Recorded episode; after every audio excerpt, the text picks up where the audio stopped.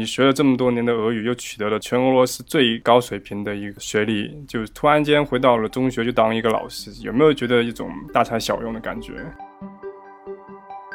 可以说，大部分人的话，刚到俄罗斯的话，还是会有很多的不习惯。就像我，我们班以前的一些同学，他们可能每天都会给自己的父母打电话，或者给自己朋友打电话，说俄罗斯这里不好啊，那里不好什么的。嗯，你说很多人刚来的时候会讨厌这个地方，你觉得这跟国家本身有关系吗？就如果你去了欧洲或者去美国，会有不一样的感受吗？我曾经也是，嗯，觉得我之后走的时候会很伤心，然后就是不愿意去想这一段时间。但是当他真正来的时候，其实你心里已经做好了一个准备。各位听众，大家好，欢迎来到本期的红场南面，我是 Andy，我是弗拉德。本期的播客我们请到了两位非常有戏的朋友，一位分别是我的朋友，一位是分别是弗拉德的朋友。先有请我的朋友华康来自我介绍一下吧。呃，大家好，我叫徐华康，我是毕业了一年，目前是工作的状态。我大学学的是商务俄语，之前大一、大二的话，我的本科是海南大学，然后大三的时候去俄罗斯人民友谊大学交换了一年，然后我是一九年毕业的，所以现在工作了大概有一年，现在从事的行业是一个外贸的一个行业。好，OK，索尼我是本科在国内读了两年之后，然后通过学校的交换项目，到了伏尔加格勒国立师范大学读本科，学习了三年，然后拿到了毕业证，后来就考了莫斯科国立大学的翻译学院的研究生，然后今年正好是毕业，目前在求职中吧。我也是刚刚大学毕业，我是本科学的是东方学。具体的方向是中文和中国历史，然后现在也在等中国学校的结果。啊，我可能和在场的三位嘉宾跟主持人都不一样，我现在是一个本科大三的阶段，呃，相比大家的话，我还在学习，还有一年才开始毕业。那么我学的专业是广告与公共关系。OK。顺着这个自我介绍完之后，其实大家也感觉到了，我们这今天四个人的嘉宾都有各自的身份和各自的人生阶段，有工作了一年的，有今年毕业的，也有正在学习的。本次播客所探讨和分享的主题也和这些有关，但是呢，我们这几个人都有非常相似的。地方，那就是要么就是学俄语专业，要么就是俄罗斯留学生，或者学习相关的中国文化跟历史等等。我也非常的想感兴趣问一下大家，毕业之前或者已经毕业了，在此之前你们都做过哪些计划和准备来去应对呃和步入社会呢？毕业之前的话，我其实也没做什么准备啊。当时想的话就是把语俄语学好了，暑期的时候会做一些兼职，比如说去。海南不是很多酒店行业嘛，会在那边做一些兼职啥的。弗拉德呢？你作为俄罗斯人，在这边本科毕业，学习的是中国的专业。我一直想去去中国继续读研究生，因为我觉得现在的语言水平还不足以让我就直接去工作，所以我想先把中文学好，再去发展。但也不知道去哪里 做，去做什么工作。那硕鸟呢？我本科的时候，我在那个伏尔加格勒，专业是师范教育，所以那个时候我们的方向呢就是学教育类的，就对外俄语。当时想过要当俄语老师，但是，嗯，大家也知道，当俄语老师本科其实是非常这个水平是不够的，所以我就，嗯，选择了就再继续读研，然后正好就是莫大也是我非常想去的学校，然后我就考了这个研究生。我学的是翻译嘛，学这个专业肯定是。首先，语言是没有话说的，必须要是非常好。更多的是你要有一个实践的经验。莫斯科有很多的工作机会嘛，然后就有的时候会去参加一些展会的翻译啊，哦，还有那个考证是非常重要的。就是在国内，如果你要是找工作，你首先嗯向别人展示一下你的那个实力。所以我就去考了对外呃俄语三级的那个证书，然后还要去考二级 B 一的证书。那我也想问一下，你们两个就已经毕业了，或已经毕业一年，相对来说，就俄语肯定是个非常小语种的一个专业。或者是俄罗斯文凭也是相对比较小众的一个文凭。你们学到的东西，包括你们考到的证书或者职业证，在对你们工作的时候或者找工作的时候，有没有提供一些很大的帮助呢？我觉得是有的，因为我大学期间的话是考了俄语，就是专专四和专八嘛。我觉得在找工作的时候呢，企业它还会要求你语言这方面的话，首先你一个标准看你的证书，所以它一般现在基本上都要专四以上，所以我觉得还是很有帮助。而且个别企业的话，像我之前面试的一些企业，有证书的话，它的薪酬水平的话会比没有证书的要高，它会有一个学历的工资这样的。所以我的理解就是说，那些 HR 招聘的人。他们会看你有多少个证，然后在这个证的基础上会给你们加钱啊。比如说你有一个专八，你有一个英语四六级，然后会根据这些会给你的工资上面会往上面叠加，对吧？对的。那么，Sonia，你那边呢？你现在在找工作的状态下，有没有遇到过像华康说的那种情况？我觉得就是大家也知道，就是在这个求职季的时候，投递简历肯定是一个企业，他肯定收到很多的简历。如果你要是一个嗯非常抢手的职位，他肯定收到很多的简历。那他首先会筛选这个简历，那他就要看看你有什么资质啊什么的，这就会刷下去一批人。所以这个肯定是实力是最重要的，但是这个。证呢是一个敲门砖，就是基本的一些证。但是像一些比较更加难考的一些证，那就是非常出彩的地方，是有一个保障吧。而且还有，呃，像我们这一届毕业，然后还有很多那个像一些事业单位啊，他们嗯招人的时候都明确要求要八级或者是笔译啊二级啊这样子，嗯，所以就是有一个明确的要求。说到了语言，我想问。大家就是我知道很多外国人去中国留学的时候，他们会会选英文学习，因为觉得可能先学中文，然后再学专业太浪费时间了，还不如直接用英文学。然后我看有一部分中国人从这边的学校毕业后，也不一定会找到就是对口的工作。所以我想问你们有没有认识在俄罗斯留学的中国人也是这样，就是授课的语言是英文，这样做有意义吗？在俄罗斯？你的意思就是说用英文给不是我的意思是你来你来俄罗斯学习，但是你不你不学俄文，你直接就是用英文学你的专业，在这边。呃，我觉得这样的话应该是没有太大的意义，因为呃，大部分去俄罗斯留学的学生，他主要是为了提高他的俄语的一个口语水平，所以如果老师上课用英文教学的话，对于学生来说是就是一点帮助都没有。如果这个学生他想提高的是俄语的。口语，而且我想大部分去俄罗斯留学的，他也主要就是这个目的，为了提高自己的俄语水平，而不是英文水平。如果英文水平的话，他可以选择去英语更好的国家去进行学习。我个人是这么认为的。弗拉德这个问题很有意思，因为我在我读预科那会就有一个同班同学，他是那个 PhD 读博士的，他学的是新闻学。其实当时上预科那会，他的。呃，语言水平是不错，但是他选择了用英语授课之后，再过这么多年，他的俄语水平是几乎没有长进，也就是说，他可能还是保留到那个预科时候的水平。所以呢，如果真的是选择用英文授课，其实我觉得是个双向性的，有利也有弊吧。嗯，我也觉得是，就是这样，因为有的人他可能就是想到俄罗斯留学，可能是他想不一定是学俄语，他是想学这个专业，然后他没有一个很好的俄语基础，然后他就选择了英语授课。然后他以后想，嗯，可能去其他国家或者是在中国发展的话，那英语的那个作用会更大一些。所以我觉得这也不一定是一个坏事。对对，因为我有。好几个朋友感觉他们乱选了专业，或者是学校安排的，所以他们到了这边也不怎么想学，但是环境逼着他们，所以他们就只能学俄文。但是到了国内以后，他们也可能不想找跟俄文相关的工作。没有，其实你没发现来这边念书、留学也好，其实环境它会逼你去学习俄文，但是。但是也仅限于，比如说你去超市买个东西，然后问你 “baget no 人”，嗯，no 人，啊，是吧？西吧，在斯维达尼。其实我是觉得不会俄语，或者是只会一点点基础俄语，它是不会影响到你在这边生活。很多人都说有个语言环境非常重要，但是。这个语言环境并不会迫使你提高你的俄语，或者让你的俄语不有有一个非常大的一个进步吧。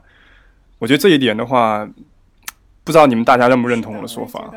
语言环境很重要，但是就是你要首先自己要每天。嗯，自己要自我学习，然后呢，再通过一个环境，然后去练习自己的口语啊，还有嗯，真正我们俄语俄语交流中，然后他会用到的一些常用的嗯句型啊，这样比较好。华康有什么想法吗？其实我跟你的想法差不多吧。过去的很多学生的话，他是没有一个俄语的一个很好的俄语基础，所以到那边的话，即使是平时你不怎么想学，但是你到超市啊或者怎么样的，就会。被迫着你去接受一些单词，然后久而久之，你可能就对这个单词有印象了，就能够顺口就能说出来。但是其实很多人他可能本身对俄语都不是特别有兴趣。嗯，那延伸到还是探讨语言这个问题，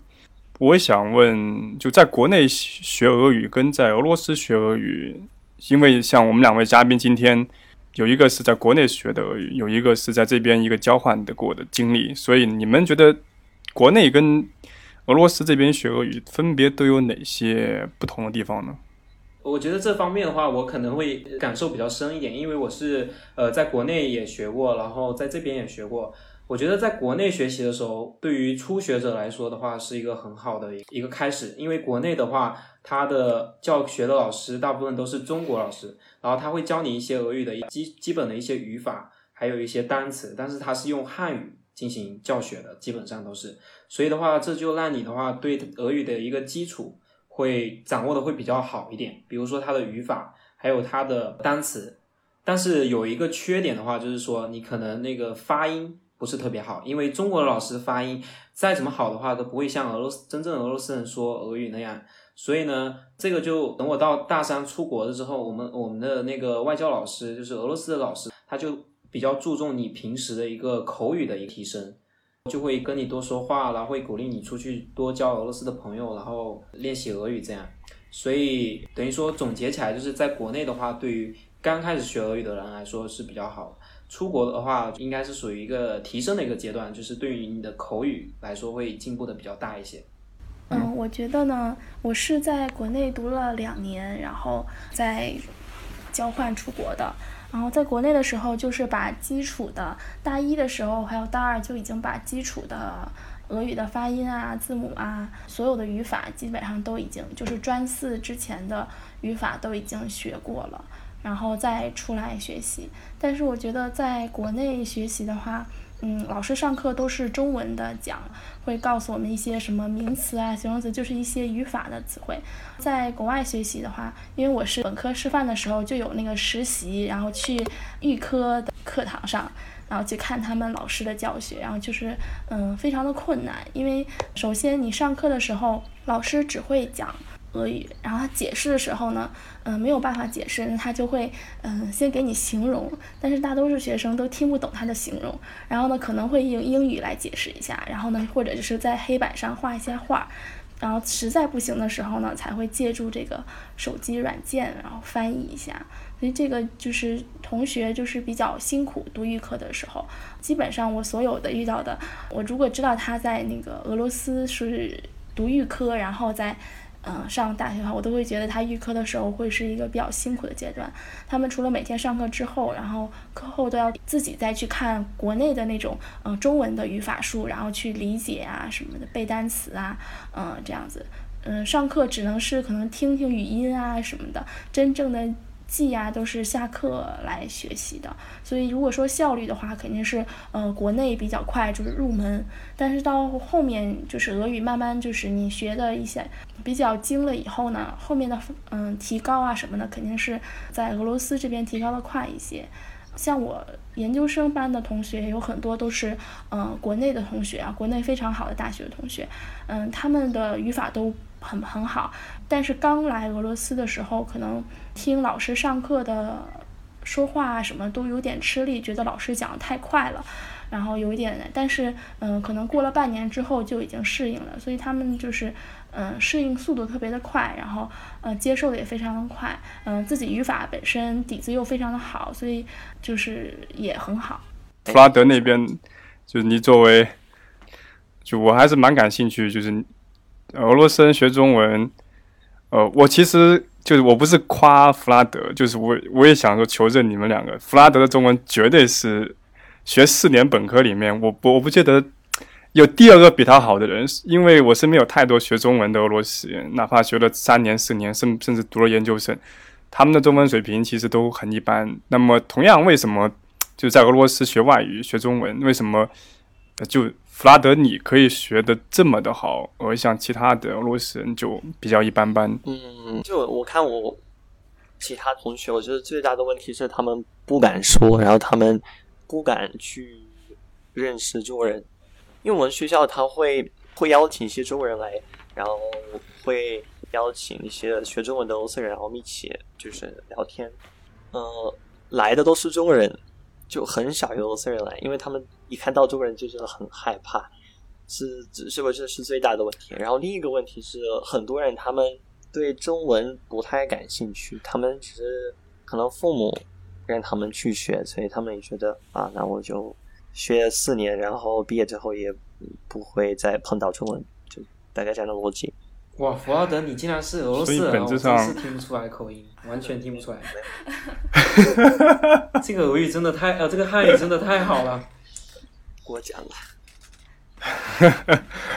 我觉得，嗯，弗拉德确实是我在俄罗斯，嗯，见过的，除了我的老师之外，除了我研究生的 老师之外，嗯，弗拉德是说中文说的最好的。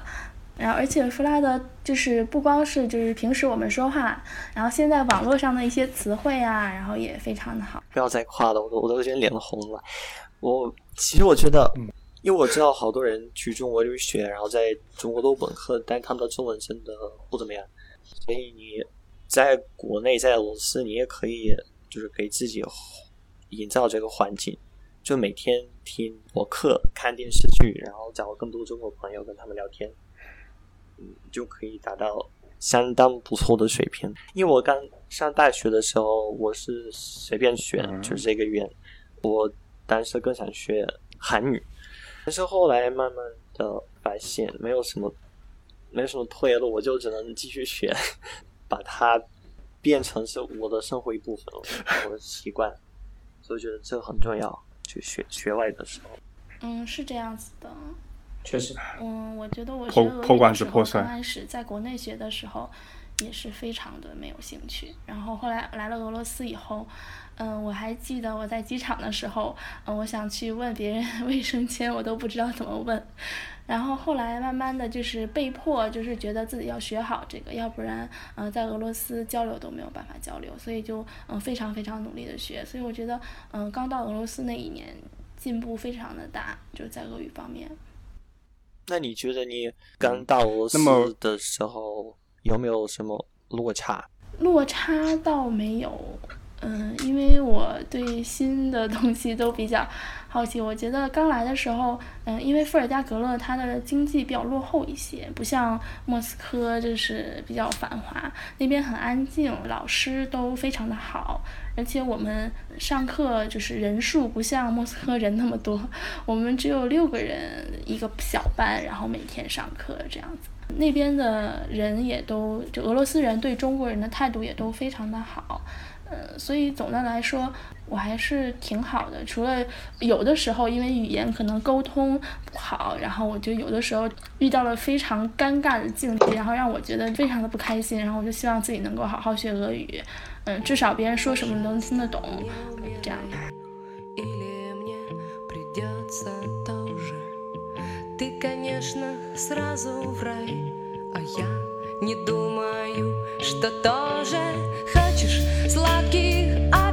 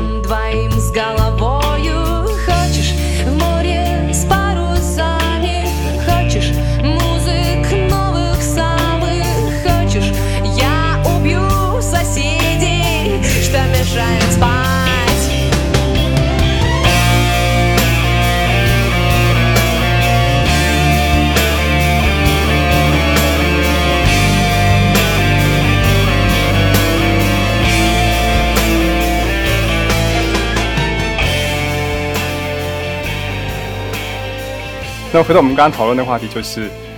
比如说现在的情况是，像弗拉德这样的俄罗斯人，他会这么好的一口流利的中文，像你们两个也是学俄语专业的，你们。怎么样跟他们竞争呢？就跟俄罗斯、跟学中文的俄罗斯人怎么竞争呢？就我你你会觉得相比之下，你比他们有哪些优势呢？我觉得跟他们比的话，我们可能唯一的优势就是，因为我们现在服务的是中方的一个公司，所以我们可能对，比如说呃，像我现在做的这个公司的话，我们的办事处的话是在莫斯科，然后因为现在疫情过不去。我想说的就是，我们跟他们比的，可能唯一稍有的优势就是对中国人的呃心理会比较了解一点，会或者说对中国的文化比较了解一点。有时候领导他布置的一些任务啊，可能就是我们会比较快速的去接收、去实行。为跟他们比的话，不好的地方就是他们对俄罗斯的人的心理会比较了解，而且他们的汉语又这么好，所以相比之下，我们的劣势会更明显一些。嗯，那宋娘呢？你觉得呢？你也学了将近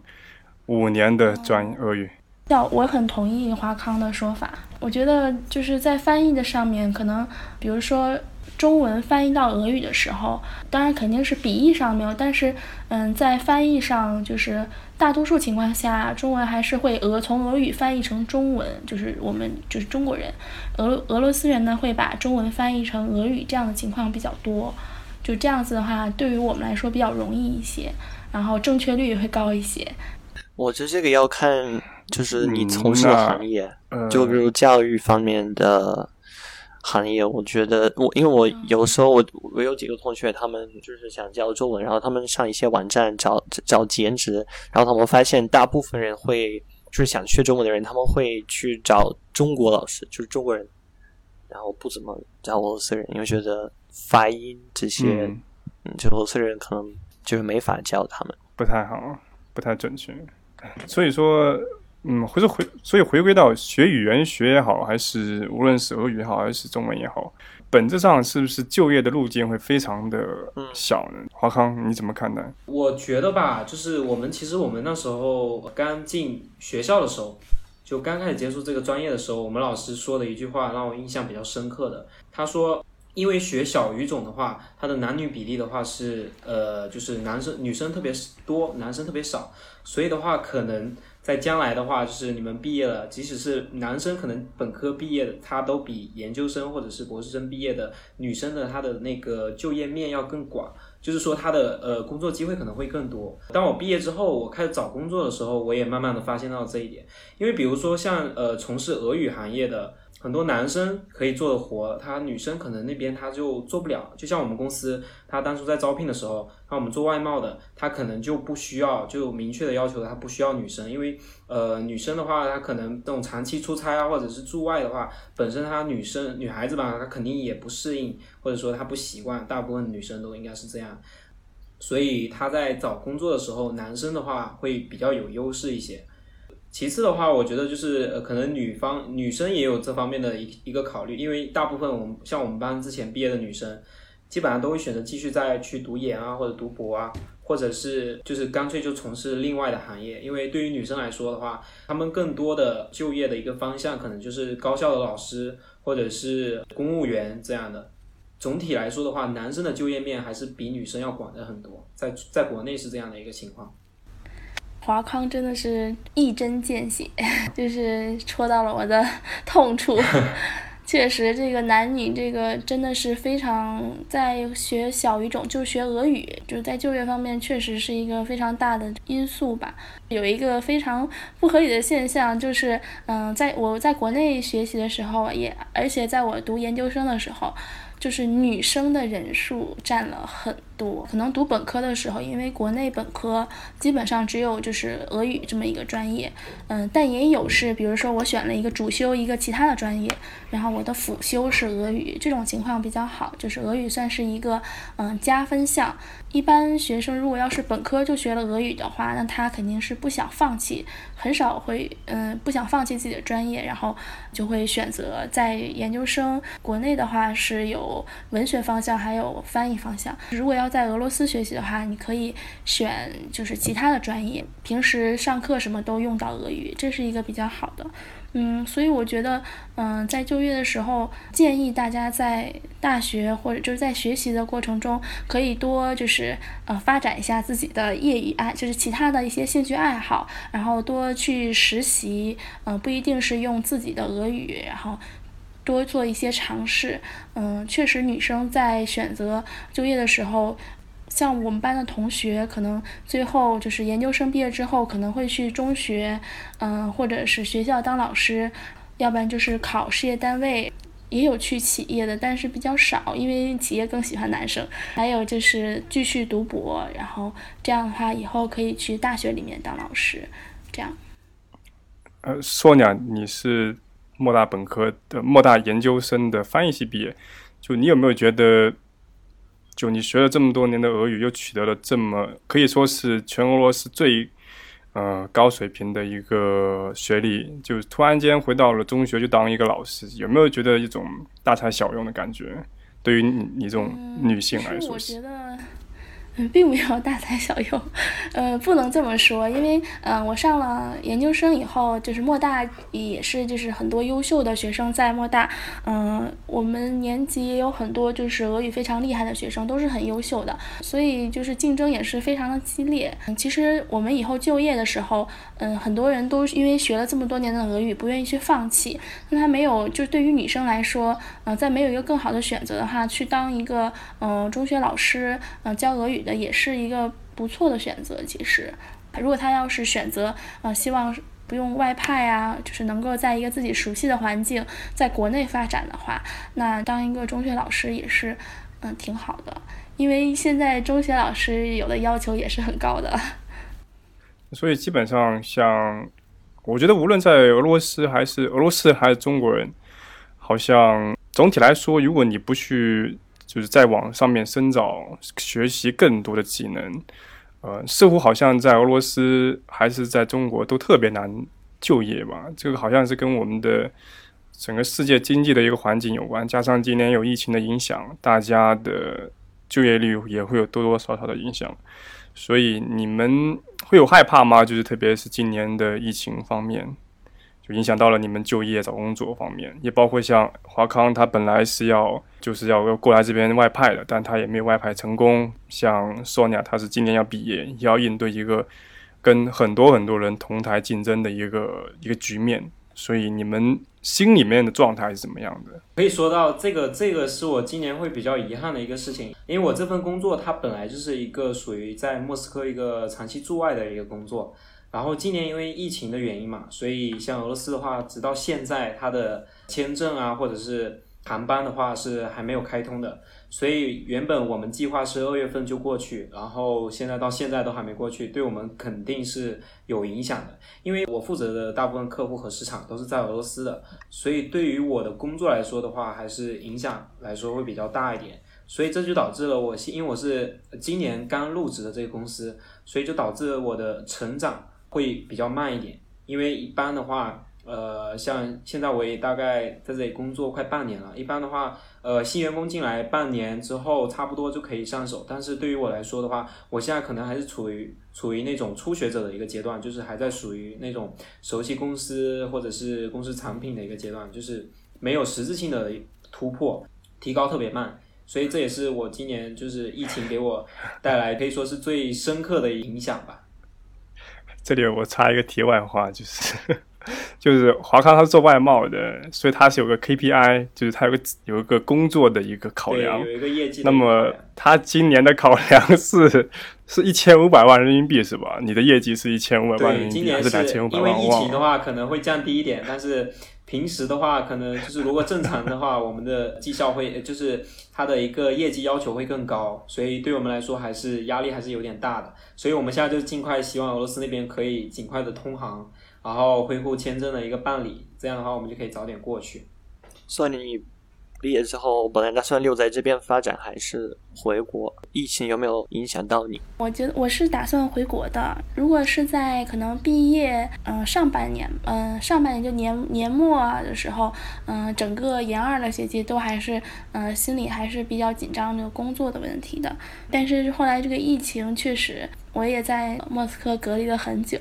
嗯，我觉得紧张的，就是焦虑的那段时间已经过去了。因为我当时看了一个文章，就是说，就是在这个等待的时间吧，我们应该可以发展一下自己，就是好好充实一下自己，可以学一些自己没有学过的东西。然后工作的话，我觉得疫情之后慢慢会好起来。我觉得我们努力的尝试吧，会到时候会有一个自己好的一个选择的。嗯，那华看你就是作为毕业的过来人，你有没有什么？好的经验或者告诫对学弟学妹说，就是关于留学。我觉得话就是留学的话这块的话，因为我是我不是属于那种就是呃大学四年都在那边待的，我是大三过去的嘛。然后我觉得过去呃，因为你到俄罗斯的话，主要的一个目的的话还是以提高口语为主，所以呃，我觉得以后学弟学妹们过去之后呢，就要。就是不要害怕去说俄语，或者说不要害怕去交俄罗斯的朋友。就你可以多交点俄罗斯朋友，或者是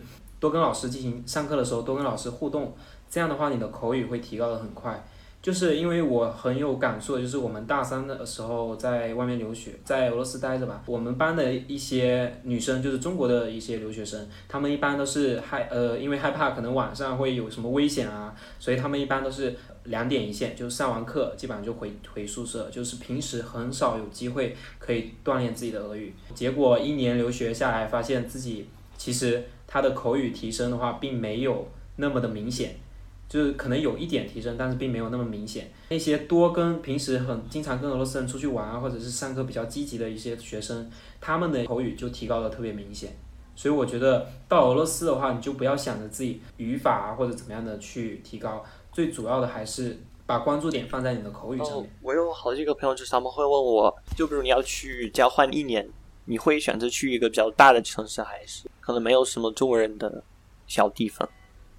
呃，他们其实交换生选择很少。毫不犹豫的话，我会选择大城市，因为我觉得大城市的话，它呃第一个人多，然后第二个它的整个的一个社会呃整个的一个就是环境的话会比较活跃一点，文化会比较多元化，所以对于留学生来说的话，这是一个非常好的一个机会，就是你有呃很多机会来接触不同的人。不同的呃事情或者不同的活动，像在莫斯科的话，他平时的话经常会举办一些国际性的一些活动啊什么的，这些都在小城市的话机会特别少，或者说根本就没有。所以如果对于留学生来说，他我觉得我建议他选择一个大城市去留学，因为这样的话你的呃首先你的机会会更多一点。然后你认识的人会更多一点，然后这样对你对于你整个的一个社交或者是语言都会有很大的一个帮助。我同意，因为我觉得就是如果你真的只想跟中国人一起待着，你就算你去了一个很小的城市，你也会找到中国人，然后就会带跟他们在一块儿。嗯，这个还是主要是还看还是看自己。如果要是，嗯，只是留交换一年的话，我也是比较推荐大城市。嗯，首先你交换一年，其实学校对你的这个学业任务是不是很重的？还是希望鼓励大家多出去，嗯，看一看啊，多交流啊，这样子。所以我觉得，嗯，大城市的机会很多，然后嗯，有很多的我们值得去参观的展览啊、博物馆啊，这样。然后小城市呢也有小城市的好处，就是它比较安静，没有那么多呃，就是中国人，也没有那么多就是诱惑吧，嗯，可以专心学习，而且就是大家住的都比较近，所以就是和俄罗斯人就是经常可以一起交流。我觉得我在莫斯科有一个不太好的地方，就是嗯，莫斯科有点大，嗯，平时跟好朋友一起出来啊，就是都要安排一天的时间。那如果就是重新再选择的机会，你们还会选择来俄罗斯留学吗？我觉得我会的，因为我觉得呃大三那一年留学的话，对于我整个人生的一个经历的话，可以说是一个很好的一个回忆。我在那边也认识了很多朋友，学到了很多新的东西，所以我觉得留学在我大学生活中是占有很大的、很重要的一个意义的。嗯，我的话，我觉得留学，嗯，带给了我非常多的东西，真的非常非常的有意义。嗯，对我的就是人生啊，还有各方面都有很大的帮助。至少我是不后悔，而且非常感谢就是这一段留学经历。嗯，如果要是再选择的话，我觉得我还有很非常多的选择，我会再好好考虑一下。我觉得我一定会还会再选择来这吧。其实，只要你认真在这边生活，你一定不会后悔你当初选择来这里，还是被动的选择来这里。因为你选择了一个不一样的国家，意味着你每一天、每时每刻都会接收到一切来自不同你文化中的讯息。啊，如果你感兴趣，如果你是一个充满好奇心的人，你会觉得这是一个好玩的地方。如果不是的话，如果你只是一个宅男，或者每天每时每刻都在家里面待着的话，那么这个地方对你来说就是没有任何意义存在，反而会有一种嗯压抑感在里面。我也会经常的在我的视频中或者我的微博上会去呃聊有关于这种选择跟心理状态的问题。有很多人没有经历到就是。融入到这个社会里面，他所以他在最开始的时候，他就是一种非常消极的状态，然后呢就不再跟这边的人交流，跟融入到这个当地去。所以留学是一个从煎熬到适应到习惯，再到你真正的喜欢上这里的过程，这是一个几乎不变的路径。没有人或者很少人会说哇，我一来我就哇非常喜欢这里。我觉得多多少少大家来到这边一定是嗯。有点讨厌，甚至是有点不太喜欢，但慢慢慢慢的，你就会习惯。那么我选择来这里留学之后的心理状态也是一样的。嗯，你说很多人刚来的时候会觉得会讨厌这个地方，或者觉得你觉得这跟国家本身有关系吗？就如果你去了欧洲或者去美国，会有不一样的感受吗？嗯，我觉得你选择任何一个国家也是一样的，就是。因为最开始是一个文化的冲突，文化的不融合。比如吃中餐、吃饮食这一点，有很多人吃不惯俄餐，那么这就是一种文化上的冲突。因为你第一次吃这种口味的菜，但是呢，你得有一个过程，是去适应它吧。这个人就是这种，我们长期生活在国内的话，就是有一个非常好的生活状态跟生活的环境。那么一来到这种地方，新的，那至少他有个适应。当然，也有些人会。很快就适应下来，可能也有些人是天生就是哎，就会很喜欢这里。但是我认为大多数人就是一种不适应，然后到适应的一个过程。我觉得跟这个国家没有任何关系，因为俄罗斯就是俄罗斯，俄罗斯不是中国，这两个不是等号。我觉得我的话可能就是 Andy 学长说的那个，我是属于那种少部分人，一到俄罗斯我就特别喜欢这个国家的。可以说是这么一个人嘛，因为在国内的话，因为我本身学的是俄语专业，所以我之前可能对俄罗斯的一些文化或者是一些历史啊，都会有一些了解。所以我就去俄罗斯之前，我我呃我应该是做好一个充分的一个心理准备。所以等我去俄罗斯之后，我发现其实每天都过得挺开心的。所以我应该是属于那种少部分人，就是很快就能融入到一个当地的一个环境当中。因为可能这也取决于一个性个人的一个性格的问题吧。就有些人他可能性格比较开朗啊，或者是比较大大咧咧啊，他可能适应环境的能力比较强啊。这些人他可能就会很快融入到一个新的环境。可以说大部分人的话，到俄罗斯刚到俄罗斯的话，还是会有很多的不习惯。就像我我们班以前的一些同学，他们可能每天都会给自己的父母打电话，或者给自己朋友打电话说俄罗斯这里不好啊，那里不好什么的。但是后面也都慢慢也都习惯了。嗯，有很多同学就是可能刚高中毕业，然后嗯就马上就出国了，然后非常的不适应。我觉得这都是可以理解的，嗯，但是我特别就是想要说的一点，嗯，希望大家能够利用好自己的时间，不管，嗯，可能你以后不打算，你觉得你不喜欢这里，然后你觉得你学俄语也觉得很没有意思。你可能就短短的一年的时间，你可能读完预科就想回去，这些都是可以的，嗯，可以寻找不同的发展机会。但是我希望大家就是不要，嗯，抱着一个，嗯，把自己封起来的这么一个状态，然后要接受一些新的文化。你可以不喜欢它，但是你要，嗯，可以就是有机会去接触一下也是好的，还是要利用好自己的这个时间。不管就是你想学俄语好，或者是你不喜欢俄语，那你也要利用这段时间学习一些嗯自己感兴趣的东西，不要浪费时间，嗯，不要就是经常和同学可能荒废掉这段时间吧。那么弗拉德，你作为俄罗斯人，你有什么建议可以给到未来来俄罗斯留学或者交换的中国学生吗？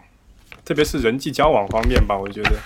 什么建议？我我觉得不要害怕跟我们交流，因为我知道好多人觉得我们很凶，然后不怎么看起来觉得不太讨人喜欢，觉得很很粗鲁，很不太喜欢外地人。很多人说我们呃从来不笑，是因为不是我们这我们不是真的从来不笑，我们是觉得你刚刚认识一个人，然后你突然对他笑起来，就觉得有点不太礼貌，他可能会觉得你有。脑子有问题，就感觉很奇怪。就是你要多去认识些人，然后认识这里的这里的习俗，然后这样你就会了解这个民族它有什么特点。因为这都是特点，这不是缺点，这都是我们的特点。所以你一定要去认识更多人，对，努力的，这样你不会有就是格格不入的感觉。那华康呢？你们两？呃，刚才弗拉德也说了，我补充一下，就是我觉得要多利用机会吧，然后有很多不同，就是在学习的时候，嗯，利用不同的机会去尝试自己喜欢的东西。我身边的同学，我感觉大家不一定就是在俄罗斯，你必定是只是学俄语，你可以嗯发展自己的兴趣爱好，然后。多去接受一些，去感受一下俄罗斯的文化，然后它的艺术啊什么的，都是很好的。现在出国留学的方法很多，途径也很多。我觉得大家就是在选择俄罗斯留学的时候。要一定要充分的有一定的了解，然后不要是盲目的，要对就是在你选择就是这个专业，还有你选择你要去的城市，这些都要做一个充分的了解，不要听一个朋友或者是一个中介他对你说什么，然后你就就去做了这个选择，这样。华康的未来就业，你可以给到一些经验吗？呃，这个可以说一下，就是因为我现在也差不多工作毕业之后工作大概有一年了。所以，我给我来说最大的感受就是，你的同事可能都会跟你说，语言只是一门工具。其实我们要学的东西还是很多的。比就比如说我现在做的这个外贸行业，真的语言只是一门工具。你更多的是要学，可能你平时要接触到一些商业的一个报价啊，然后一个 CAD 的一个流程图的一个描绘啊之类的。就是你要学的东西其实很多。而语言的话，对于我们来说，只是一门就是比较实用的一个工具。所以，就是以后学弟学妹们如果去过去留学的话，第一个肯定是呃要提高自己的语言，然后第二个我觉得更重要的就是你要呃多学一学其他的一些技能，比如说呃这个技能可以是比较实际的，就是可以在那边多学一些就是商务商务类的一个新东西啊，或者是你可以多做一些兼职。然后去从工作当中去提高你的一个技能，还有的话就是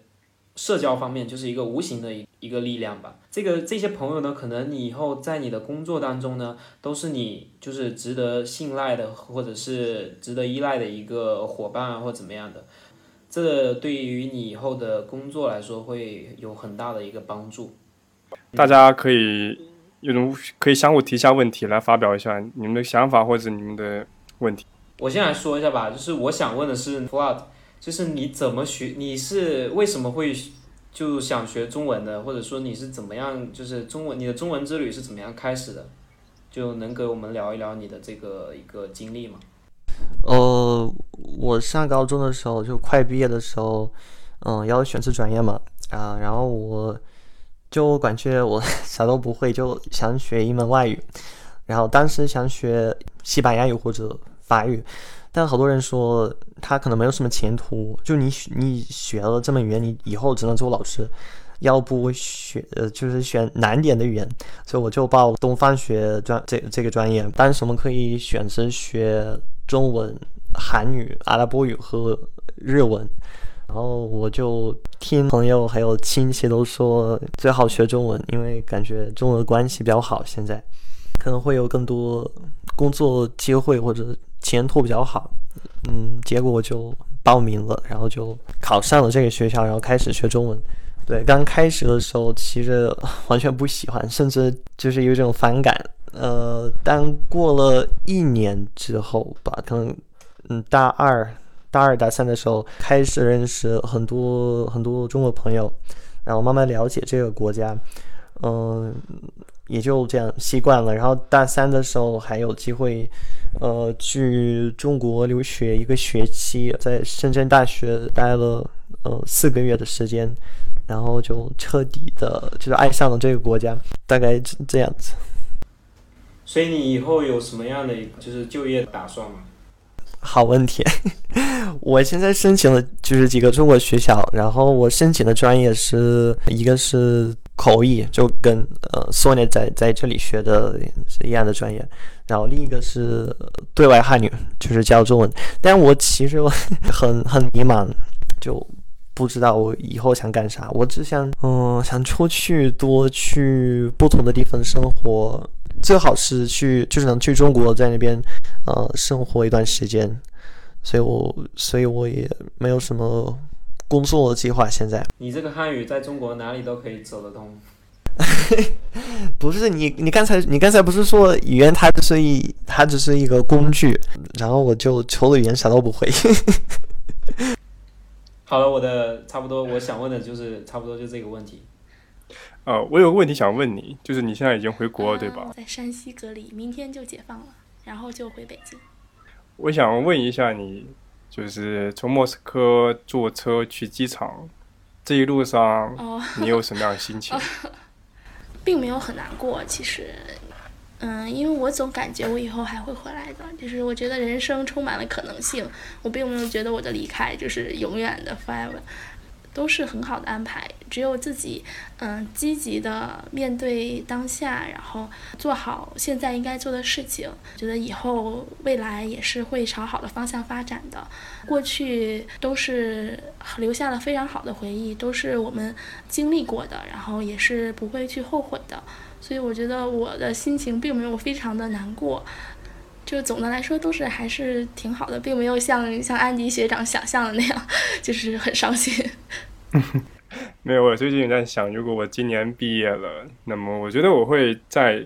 就坐车去机场那路上，我会我估计我会哭出来吧，因为在这个地方待太久，就知道自己要离开的那一个时刻，我想一定是。很难过，但这难过中一定是有一种开心在里面。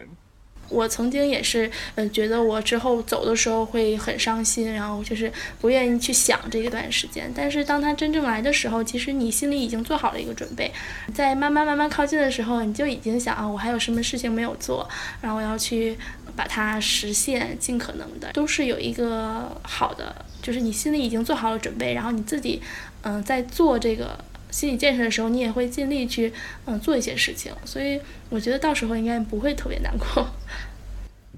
希望吧，也期望会是这样。非常高兴你们两位嘉宾来到我们的这档播客节目，聊了非常多的内容，也也给到了很多建议给未来或者即将要来这边留学的学生们。我觉得总的来说，我相信二位，也相信我们今天在播客中的四个人。都一定是非常热爱俄罗斯这个国家，也非常热爱俄语这个语言。未来是一个非常不可预期的一个事情，很快九月份就要来，也迎来新的一个开学季。那么，希望这一期的播客能够给到大家一个非常好的见解和经验。各位如果没有什么补充的话，那么我们就结束这一期的播客内容。谢谢大家。好的。哦，我也想感谢今天的两位跟我们分享了这么多关于留学和工作的经验。呃，希望你们在以后的生活和工作中一切顺利。也希望今年来的，就是今年来俄罗斯的留学生，呃，希望你们能来，然后来了之后多出去多探索，啊，不要每天学习，不然你们没有办法感受到这个这个国家的热情和美好。加油！谢谢大家。也谢谢你们两个，那么我们下一档播客再见，拜，拜哥，拜拜。